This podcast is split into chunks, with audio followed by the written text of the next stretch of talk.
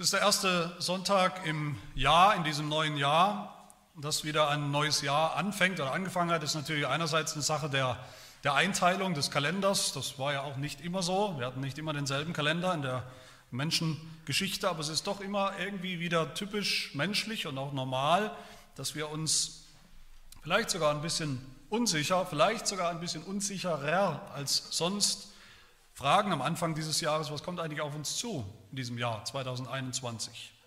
Was kommt vielleicht gesundheitlich oder beruflich oder familiär auf uns zu? Was hält mich? Was bleibt? Woran halte ich mich fest in all dem, auch in all dem, was vielleicht neu ist oder Neues kommt? Und diese Frage stellen wir uns Vielleicht oder hoffentlich nicht nur, was die äußeren Umstände angeht, sondern auch geistlich, auch was unseren Glauben angeht. Was kommt vielleicht geistlich für eine Herausforderung auf mich zu? Dinge, die meinen Glauben auf die Probe stellen, wie es vielleicht nichts vorher getan hat. Welche Versuchungen vielleicht, welches Versagen, welche Herausforderungen Wer oder was hält mich dann in all dem oder durch all das hindurch, hält mich beim Glauben, egal was kommt? Dieses Jahr, nächstes Jahr, die nächsten zehn Jahre. Und ich kann euch verraten, was mein wirkliches, mein echtes Ziel ist als euer Pastor. Nicht so sehr, was man manchmal vielleicht denkt, nicht so sehr, dass ihr heute nach Hause geht und ein bisschen besser, christlicher, gehorsamer lebt, dass ihr euch diese Woche vielleicht ein bisschen mehr zusammenreißt. Ganz ehrlich habe ich weniger Interesse an dem täglichen Auf und Ab, den täglichen Erfolgen oder Misserfolgen in der Heiligung, als an einer langfristigen Perspektive nämlich der langfristigen Perspektive, dass ihr überhaupt und insgesamt beim Glauben bleibt. Gläubig bleibt bis zum Ende, gläubig ankommt, gläubig die Ziellinie erreicht, die Ziellinie überschreitet. Dass die Kinder in unserer Mitte, die Kinder, die aus dem Haus gehen, irgendwann beim Glauben bleiben und dass wir alle alt werden im Glauben und ankommen. Uns ist schon sehr massiv in diesem Johannesevangelium, wer sich erinnert, sehr massiv Unglaube in vielen Formen, auch überraschenden Formen, ein aggressiver Unglaube begegnet. Die Massen, die so viel gesehen haben von Jesus, was er gesagt hat, was er getan hat, sogar die Juden, Gottes einstiges Volk, die so viel wussten eigentlich, die in einer in der besten Position waren, in einer privilegierten Position, um Jesus als Messias zu erkennen, anzunehmen. Wir haben gesehen, wie Johannes schon mehrfach in seinem Evangelium das bittere Resümee gezogen hat. Am Ende vom Leben Jesu, vom Wirken Jesu hat er gesagt, stellt er dar und fasst er zusammen, dass eigentlich fast niemand geglaubt hat. Die Welt nicht und die Juden eigentlich auch nicht. wenn man das so sieht, könnte man denken, bei den Jüngern Jesu, es waren nur wenige, aber bei den Jüngern Jesu, zumindest bei den Zwölfen, da muss alles in Ordnung gewesen sein. Das waren ja die wahren Gläubigen. Die zwölf Jünger haben es kapiert. Wie man heute vielleicht auch versucht ist zu denken, gut, in der Welt, da glauben viele nicht, aber in der Gemeinde, in der Kirche, da ist alles in Ordnung, da ist alles beim Besten. Und dann fallen wir aus den Wolken, wenn einer aus unserer Mitte etwas tut, was wir so niemals für möglich gehalten hätten, wenn einer den Glauben hinwirft, vielleicht, vielleicht endgültig. Aber das ist eine Realität, eine erschreckende Realität, aber es ist eine Realität, dass selbst Jünger Jesu nicht wirklich geglaubt haben damals und auch heute ganz genauso. Oder nur scheinbar glauben, scheinbar geglaubt haben. Für eine Zeit, vielleicht für eine lange Zeit. Und dann diesen Scheinglauben irgendwann hinwerfen. Und das Neue Testament, jeder, wer, jeder, der das mit offenen Augen liest, der sieht im Neuen Testament, der sieht, wie es voll ist von dieser Realität, vom Versagen von Jüngern. In den Evangelien sehen wir das schon, schon zur Lebzeit Jesu, haben seine Jünger so wenig kapiert von, von Glauben, von wahrem Glauben ist da oft herzlich wenig zu sehen.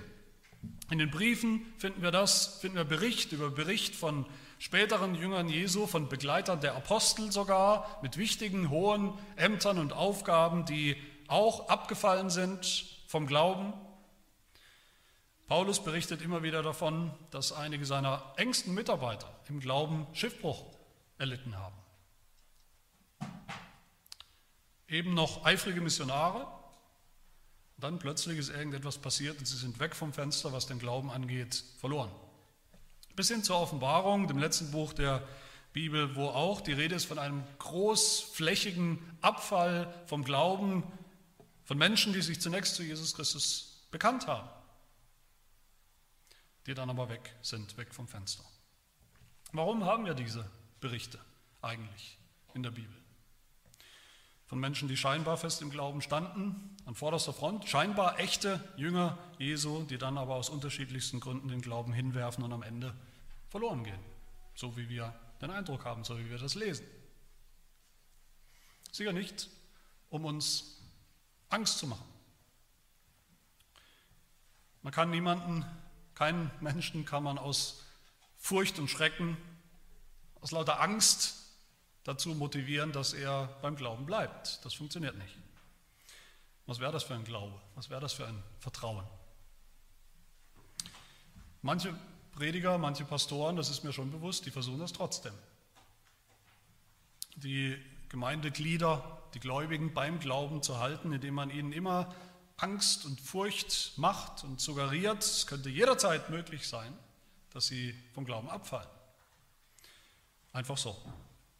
Man weiß nie wann und wie, ob das heute passiert oder nächste Woche oder in fünf Jahren. Solche Christen, die das immer wieder hören, die vielleicht so aufwachsen, kennen natürlich keine frohe Gewissheit des Glaubens, keine Zuversicht des Glaubens, sie kennen nur Angst und Panik.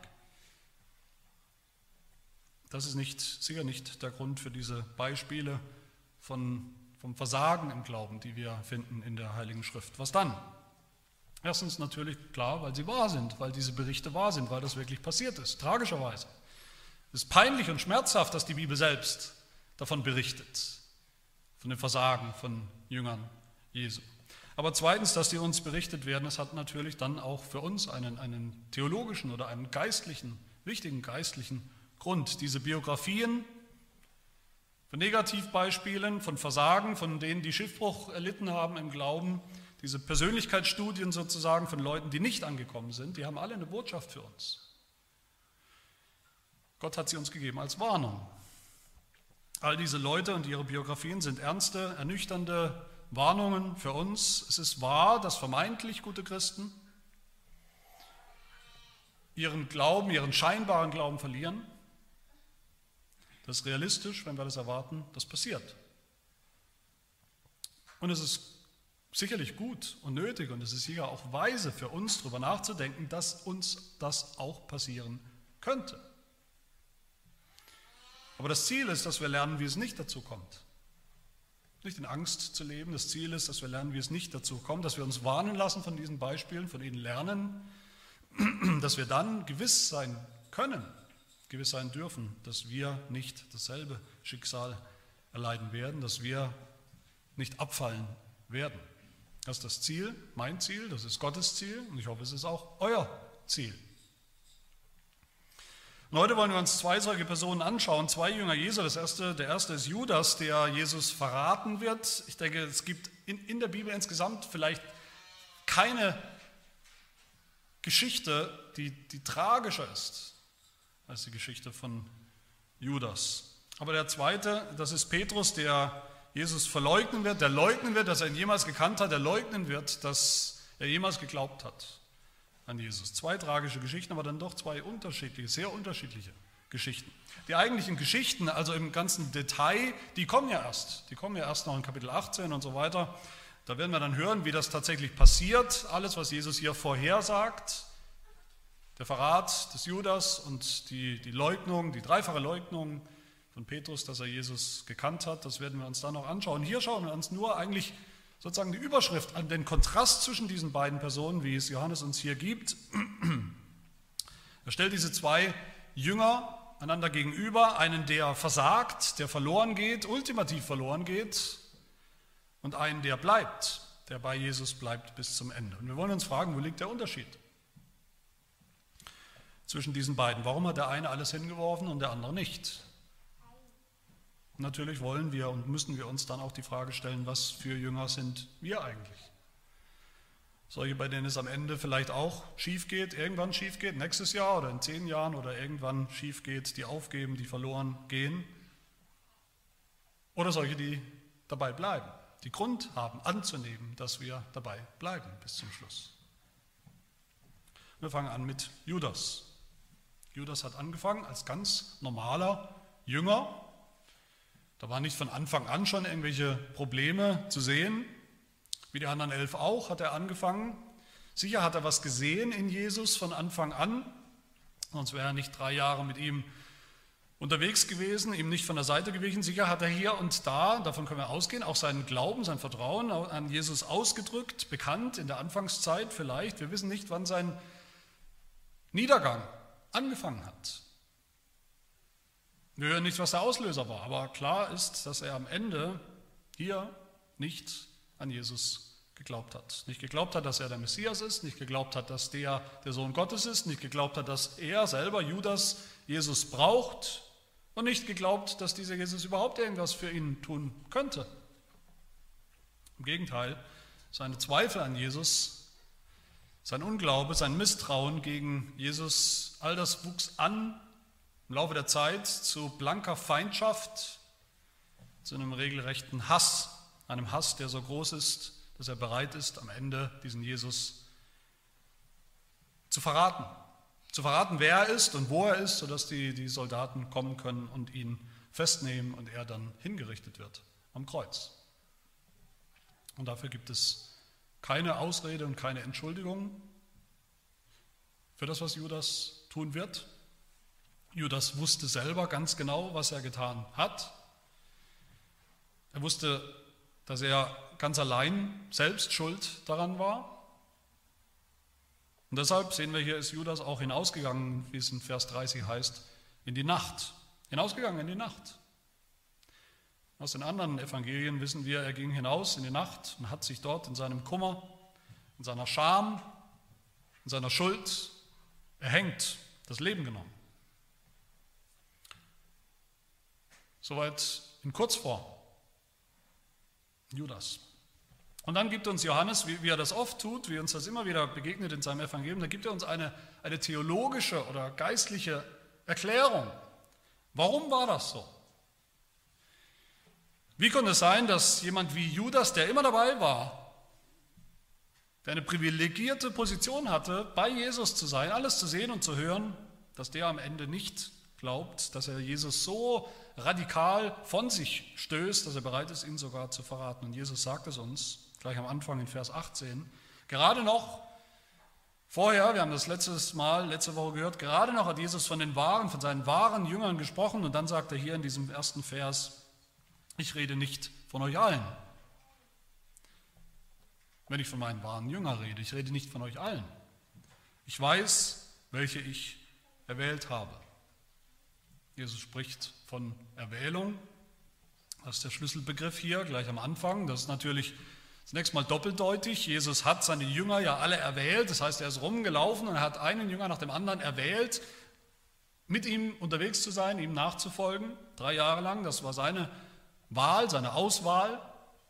Aber gleichzeitig geht es hier auch um die Erwählung zum Heil, zum Glauben. Das lässt sich nicht voneinander trennen. Das hat sich für Jünger noch nie voneinander, voneinander trennen lassen. Ein wahrer Jünger Jesu zu sein, mit Jesus unterwegs zu sein, Jesus nachzufolgen, das ist ja das Heil. Normalerweise gehört das zusammen. Bei Judas nicht. Judas war erwählt, auserwählt, ein Jünger zu sein. Aber hier sagt Jesus, er war eben auch nicht erwählt nicht erwählt zum Heil. Gesagt, ich weiß, welche ich erwählt habe, nämlich die elf. Ich weiß aber auch, wen ich nicht erwählt habe, nämlich den Judas. Die ganze Beschreibung hier, die ganze Beschreibung von Judas, von seiner Person, von, dem, von seiner Geschichte, dem Verrat, ist, ist, ist durchdrungen, wir haben das gelesen, ist geprägt von dem Gedanken der Vorherbestimmung, Gottes Vorherbestimmung, dass Gott schon immer alles so geplant hat und jetzt auch durchführt und bestimmt hat, bis hin zur letzten Tat des Judas.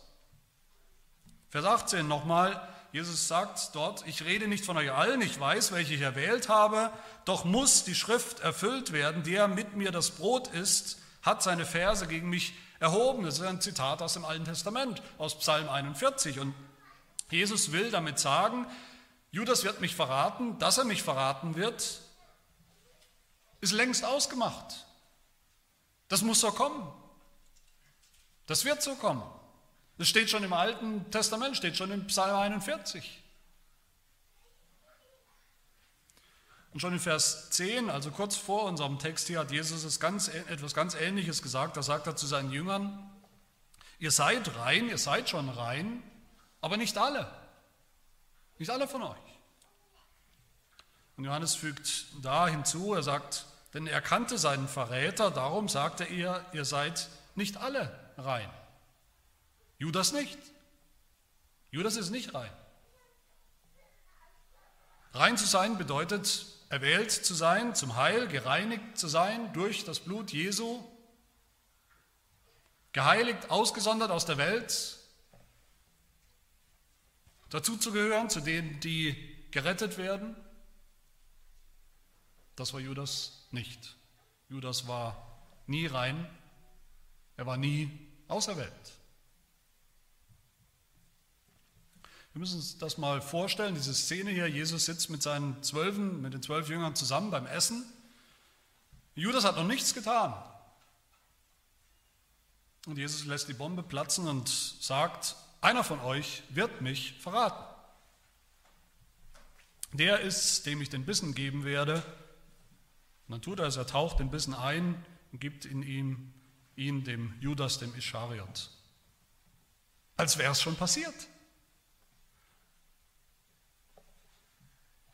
Weiß nicht, wer von euch den Film Minority Report kennt.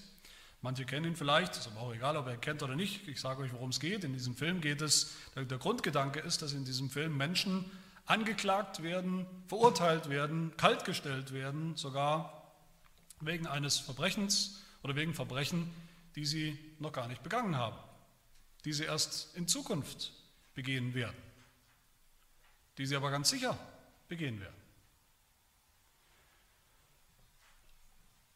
So ähnlich ist das fast hier. Jesus weiß, dass Judas diese schlimme, schlimmste denkbare Tat begehen wird, weil er dazu bestimmt ist. Weil er nicht erwählt ist, weil er verworfen ist von Gott, sodass er bis zum bitteren Ende Jesus hassen wird und am Ende selbst verloren gehen wird. In Kapitel 17, als Jesus dann nochmal über seine zwölf Jünger nachdenkt, da sagt er, keiner von ihnen ist verloren gegangen, als nur der Sohn des Verderbens, Judas, damit die Schrift erfüllt würde. Damit die Schrift erfüllt wird. Jesus wusste, dass Judas verworfen war von Anfang an. Jesus wusste, dass Judas in der Hand des Teufels war. In Kapitel 6 haben wir das schon gehört, da sagt er zu den Jüngern, habe ich nicht euch zwölf erwählt, ich habe euch alle erwählt, die Zwölfe, und doch ist einer von euch ein Teufel. Und hier in Vers 2 hören wir das, während des Mahls, als schon der Teufel dem Judas, Simons Sohn, dem Ischariot, ins Herz gegeben hatte, ihn zu verraten. Und in Vers 27 dann lesen wir, hören wir, da fuhr der Satan in ihn, endgültig sozusagen.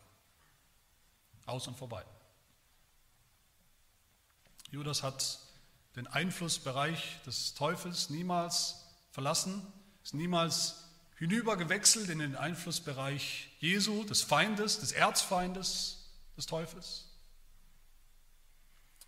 Und so bleibt Jesus dann nur noch zu sagen zu Judas, was du tun willst, was du tun wirst, das tue bald. Es wird geschehen, es muss geschehen, dann bring es auch über die Bühne. Und warum sagt Jesus das so?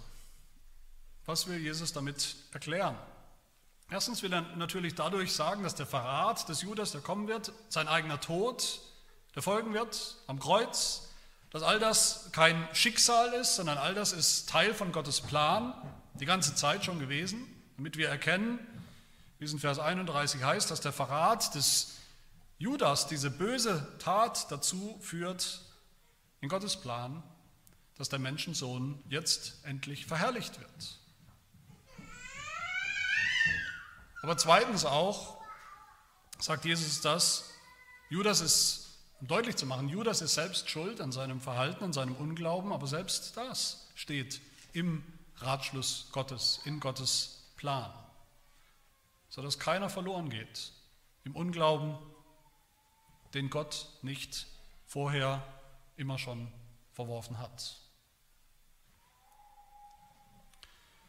Und das ist eine wichtige geistliche, theologische Lektion für uns hier, was wir hier sehen. Judas war kein Monster, wie er manchmal dargestellt wird in der Literatur. Judas war eigentlich nichts anderes als ein ganz normaler Ungläubiger mitten in der Gemeinde.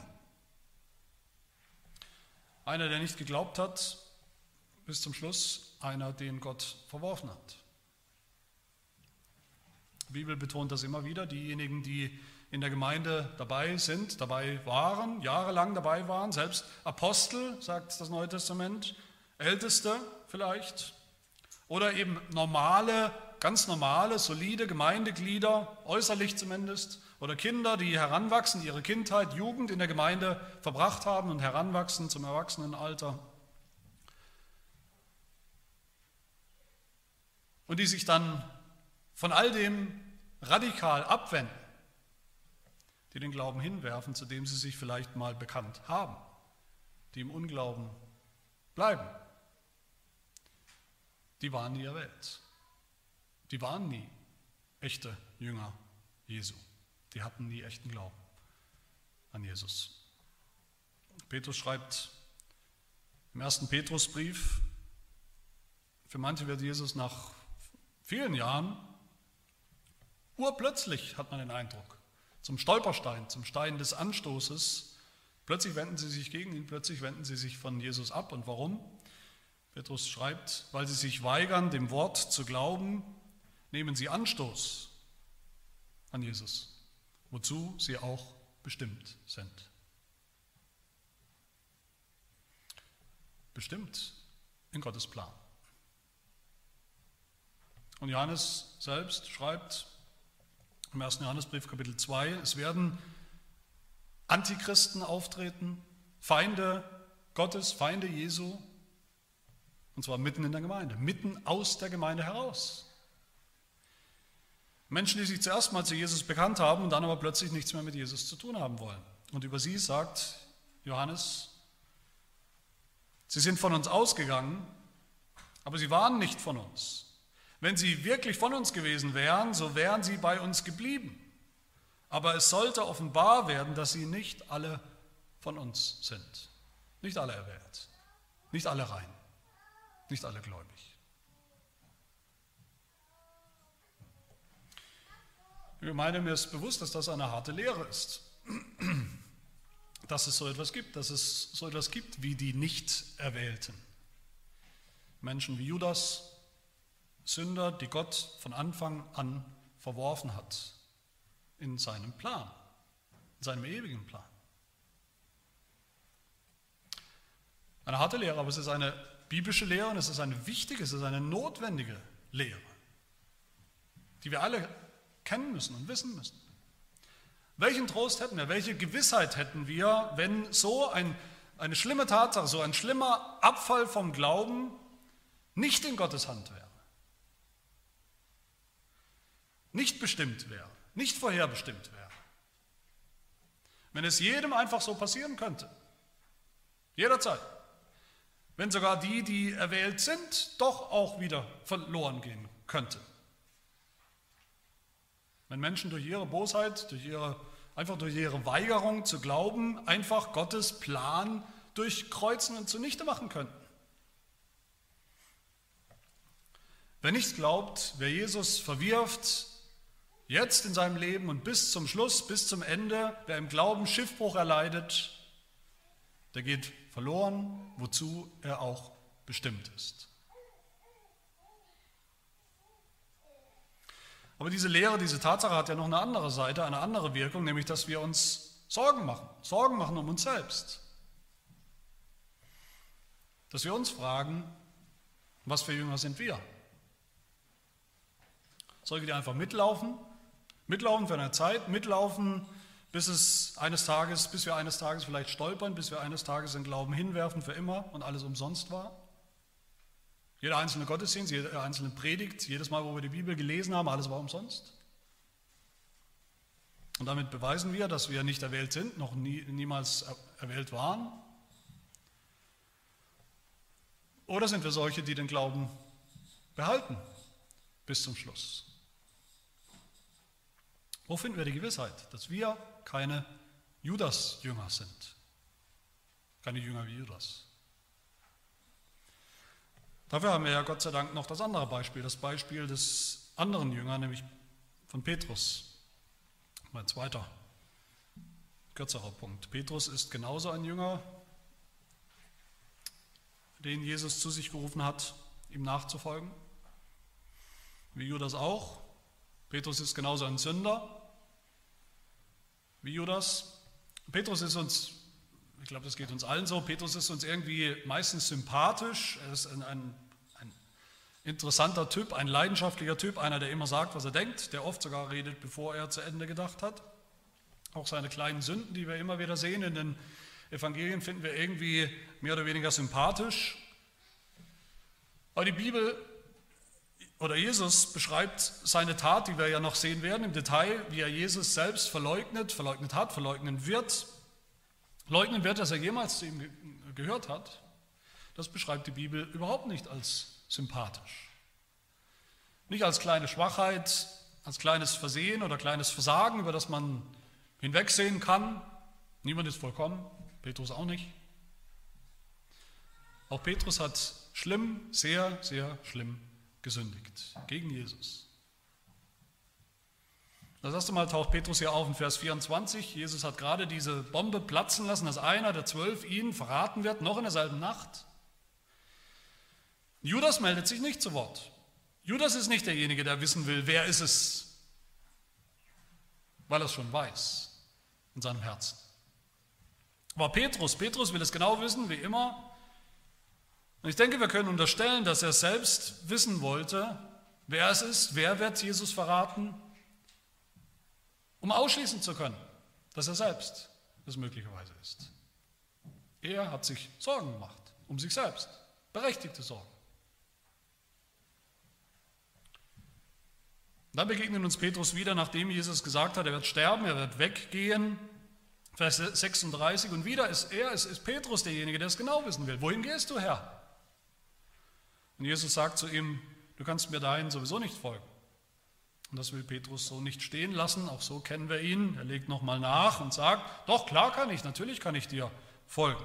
Ich würde sogar mein ganzes Leben für dich lassen. Ich würde sterben für dich, heute, wenn es sein muss. Worauf Jesus auch ihm eine, eine Voraussage, eine Vorhersage, eine Prophezeiung gibt.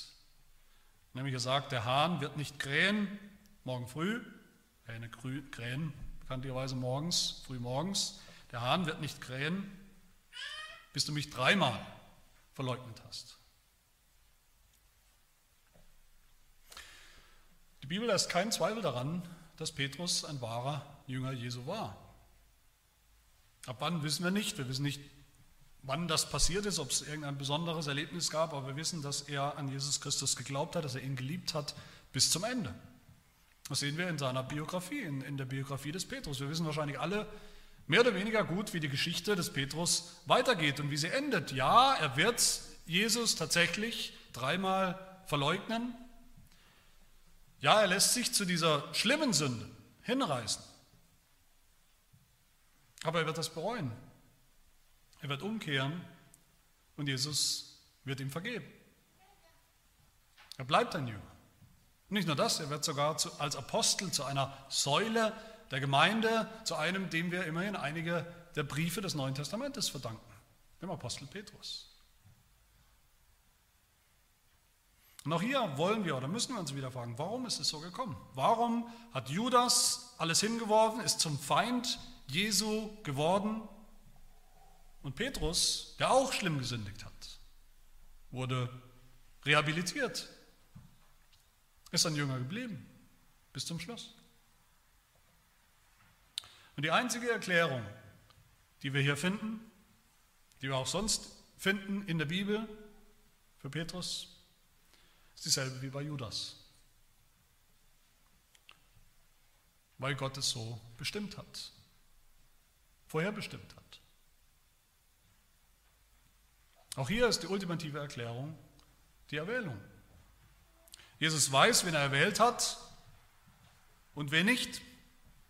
Judas hat er nicht erwählt, Petrus schon.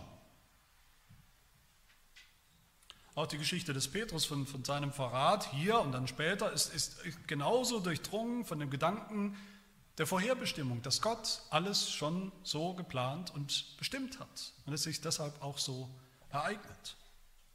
Wie bei Judas sagt Jesus auch Petrus seine Sünde, sein Versagen auf den Kopf zu, bevor es passiert, dass es so kommen wird. Als Fakt. Aber er sagt Petrus auch zu, auf den Kopf zu, dass er ihn bewahren wird. Zu Petrus sagt er schon, wir haben das gehört in Vers 10, zu Petrus sagt er, dass er schon rein ist. Zu Petrus sagt er in Vers 18, dass er ihn erwählt hat. In Lukas 22 lesen wir, wie Jesus zu Petrus sagt, Simon, Simon, siehe, der Satan hat begehrt, euch zu sichten wie den Weizen. Der Satan will euch verführen, auch dich, Petrus, der Satan will dich zu Fall bringen, will, dass dein Glaube Schiffbruch erleidet. Ich aber habe für dich gebetet, dass dein Glaube nicht aufhört. Und wenn du einst umgekehrt bist von deiner Sünde, dann stärke deine Brüder. So wird es kommen. Und das Johannesevangelium endet ja mit dem wunderbaren Gespräch zwischen Jesus und Petrus, wo Jesus den Petrus fragt, Simon Petrus, liebst du mich? Liebst du mich mehr als diese allen? Und Petrus antwortet ihm, wird ihm dann antworten, Herr, du weißt, dass ich dich lieb habe. Und Jesus gibt ihm genau diesen Auftrag, die Brüder zu stärken. Weide meine Lämmer. Und das Letzte, was Jesus zu Petrus sagt in Vers 36, er sagt, wohin ich gehe, dorthin kannst du mir jetzt nicht folgen, du wirst mir aber später folgen. Jetzt kannst du nicht folgen, du wirst mir aber folgen dann ist das eine Garantie, eine Zusage, eine Zusicherung, dass Jesus ihn, diesen Petrus, bewahren wird bis ans Ende. Bis zum Ziel. Und warum? Weil er das mit allen seinen Auserwählten tut. Auch mit uns. Auch bei Petrus sehen wir deshalb eine wichtige geistliche Lektion für uns, eigentlich gleich zwei. Die erste, es ist völlig realistisch, was wir hier sehen. Es ist völlig realistisch, dass wahre Christen, wahre Gläubige Sünden begehen. Auch schlimme Sünden. Den Herrn, den Messias zu verleugnen, nicht einmal, sondern dreimal, wo eigentlich Gelegenheiten waren, wichtige Momente, wo es darauf ankam, Jesus zu bekennen. So sehen wir das immer wieder, so sehen wir das, ein Beispiel, das wir alle kennen, David, König David, sein Ehebruch, die ganzen Schliche und Lügen und Betrügereien, der Mord. So sehen wir das bei Petrus. Er sündigt und doch wird er umkehren, wird zu einem der wichtigsten Apostel überhaupt. Und diese geistliche Lehre oder Lektion, die finden wir so auch in der Dortrechter Lehrregel, in einem, einem unserer Bekenntnisse, und zwar in einem Artikelchen, der eigentlich wie ein Kommentar ist zu dem, was wir hier hören über den Apostel Petrus, wo er sogar namentlich erwähnt wird. Da heißt es in Punkt 5, Artikel 4 aus der Lehrregel, noch können die wahren Gläubigen, die Auserwählten, von den Begierden des Fleisches verführt werden und ihnen gehorchen. Deshalb müssen sie stets wachen und beten, dass sie nicht in Versuchung geführt werden. Tun sie das nicht, können sie vom Fleisch, von der Welt und vom Satan zu schweren und schlimmen Sünden hingerissen werden. Ja, tatsächlich werden sie manchmal mit Gottes gerechter Zustimmung dazu hingerissen.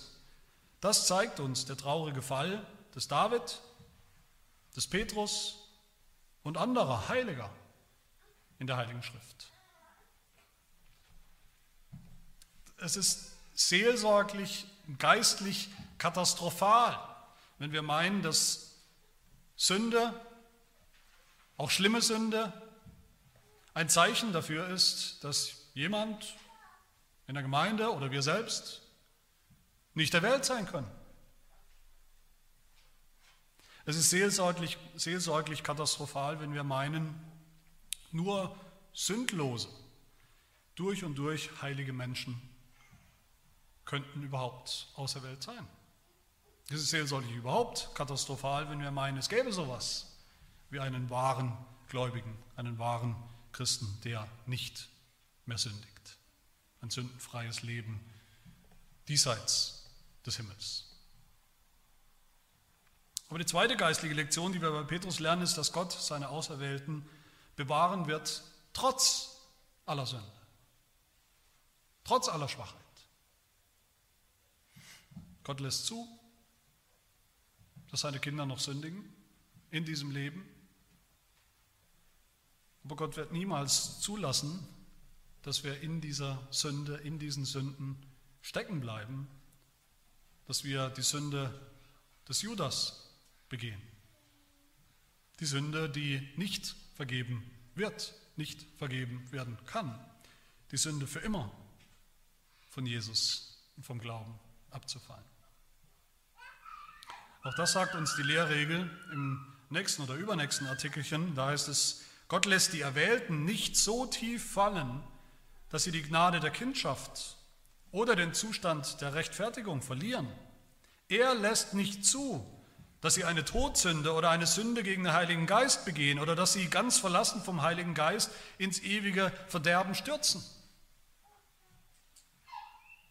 Petrus hat schlimm gesündigt als Gläubiger als Erwählter, aber nie so schlimm wie Judas. Nie so, dass er Jesus gehasst hat bis zum Schluss. Nicht, weil Petrus weniger ein Sünder war als Judas, nicht, weil Petrus in irgendeiner Hinsicht besser war als Judas, nicht, weil er würdiger war als Judas, sondern weil Gott ihn erwählt hat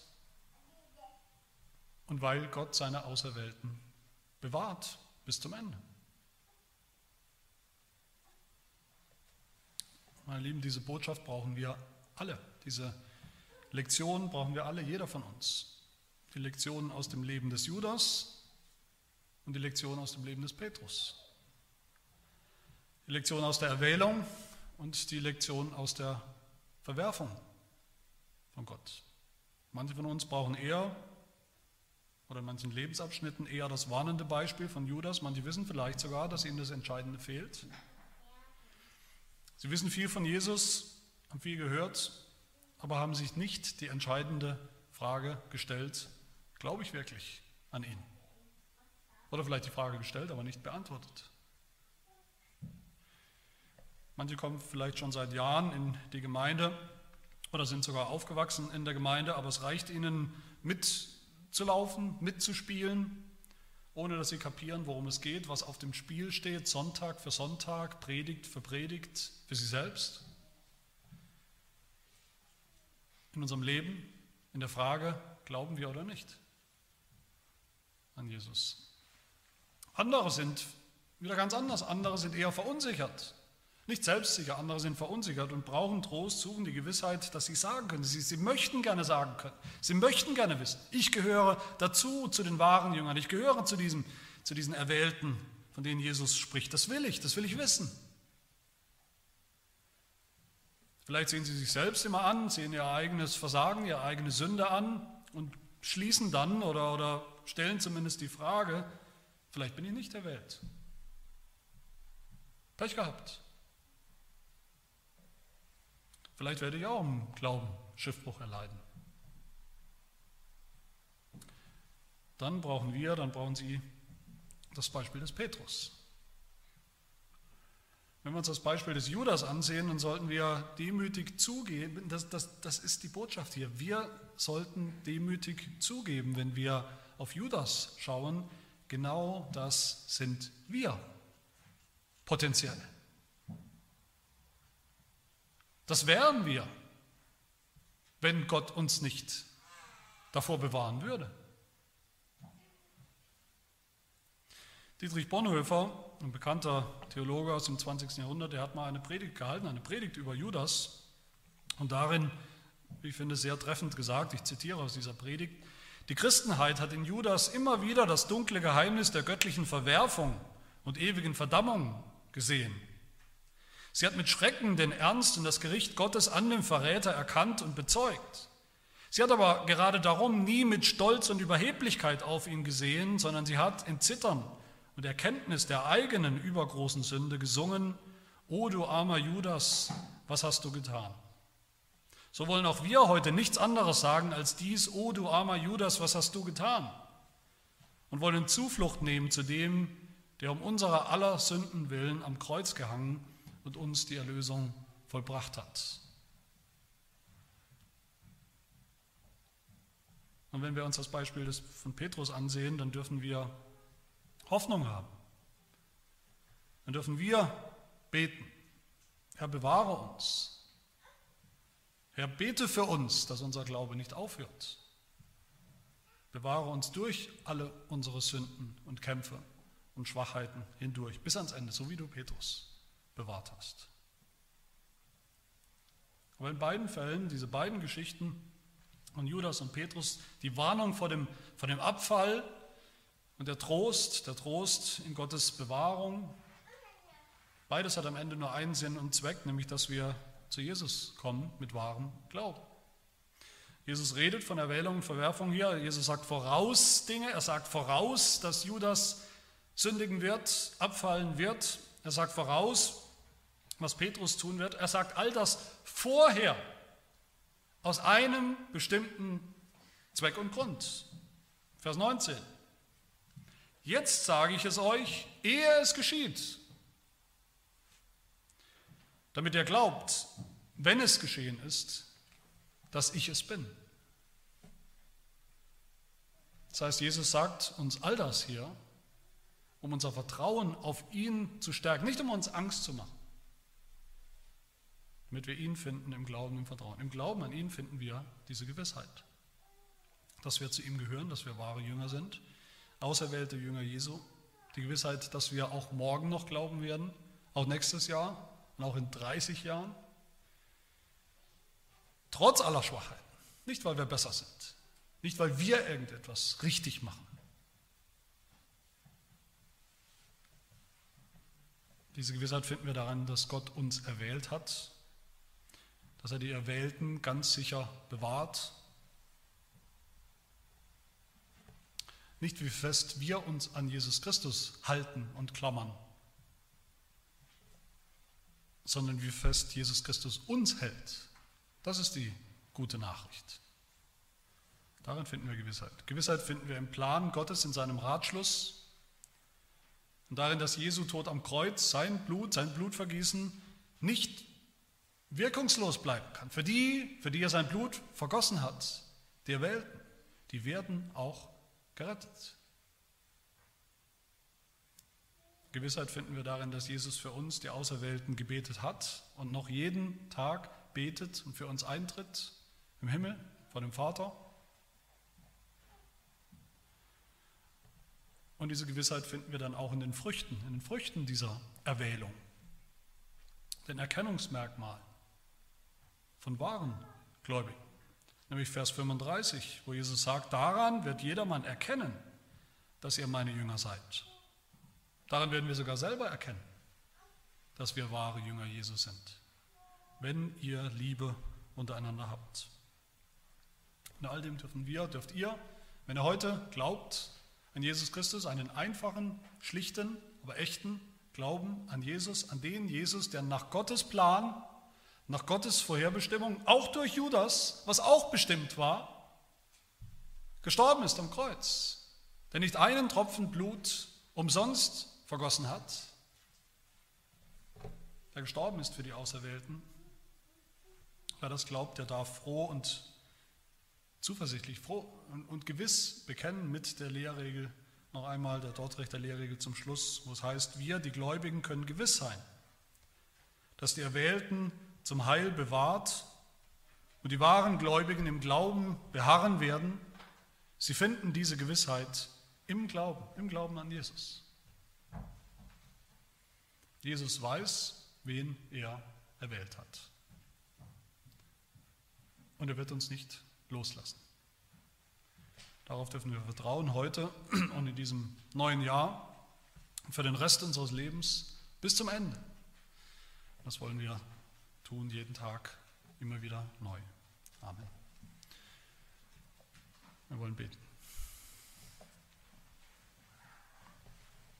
Souveräner, allmächtiger Gott, wer sind wir, dass wir mit dir immer wieder diskutieren und rechten wollen, dass wir von dir Rechenschaft verlangen, wie du so etwas tun kannst, wie du aus der Masse der Menschheit, aus der Masse der Sünder manche auserwählen und andere verwerfen, in ihrer Verdammnis lassen kannst. Wir verstehen nichts von deiner unergründlichen Weisheit, von deinem geheimen, ewigen Ratschluss. Herr, hilf uns, dass wir dich erkennen in deiner strengen, Gerechtigkeit, aber dann auch und vor allem in deiner wunderbaren Gnade und Barmherzigkeit.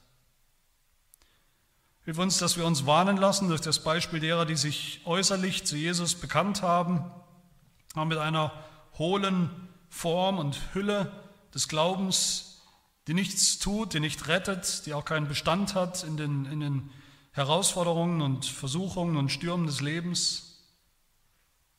Hilf, dass wir uns vielmehr zu Jesus flüchten in vollem Vertrauen und Glauben und so die Gewissheit finden, dass wir wirklich seine Jünger sind. Seine Jünger, für die er den Verrat des Judas, die Verurteilung durch die Juden, die Hinrichtung durch die Römer und den Tod auf sich genommen hat, für die er sein Blut vergossen hat, und zwar so wirksam, dass es auch sicher rettet. Heute und alle Tage, bis wir das Ziel des Glaubens erreichen, bis wir die Ziellinie überschreiten, bewahrt, festgehalten durch deine Hand, durch deine Bewahrung, auf die wir jeden Tag neu vertrauen müssen und vertrauen wollen. Schenk uns, dass die Gewissheit dieser Erwählung, die Gewissheit, dass uns auf ewig nichts trennen kann und wird von deiner Liebe, dass uns das zu mutigen Jüngern, zu kompromisslosen Jüngern, ja zu Säulen in der Gemeinde macht, zu Zeugen in der Welt, zu deiner Ehre und zum Heil aller Auserwählten aus allen Völkern und Ländern der Erde. Dies bitten wir in Jesu Namen. Amen.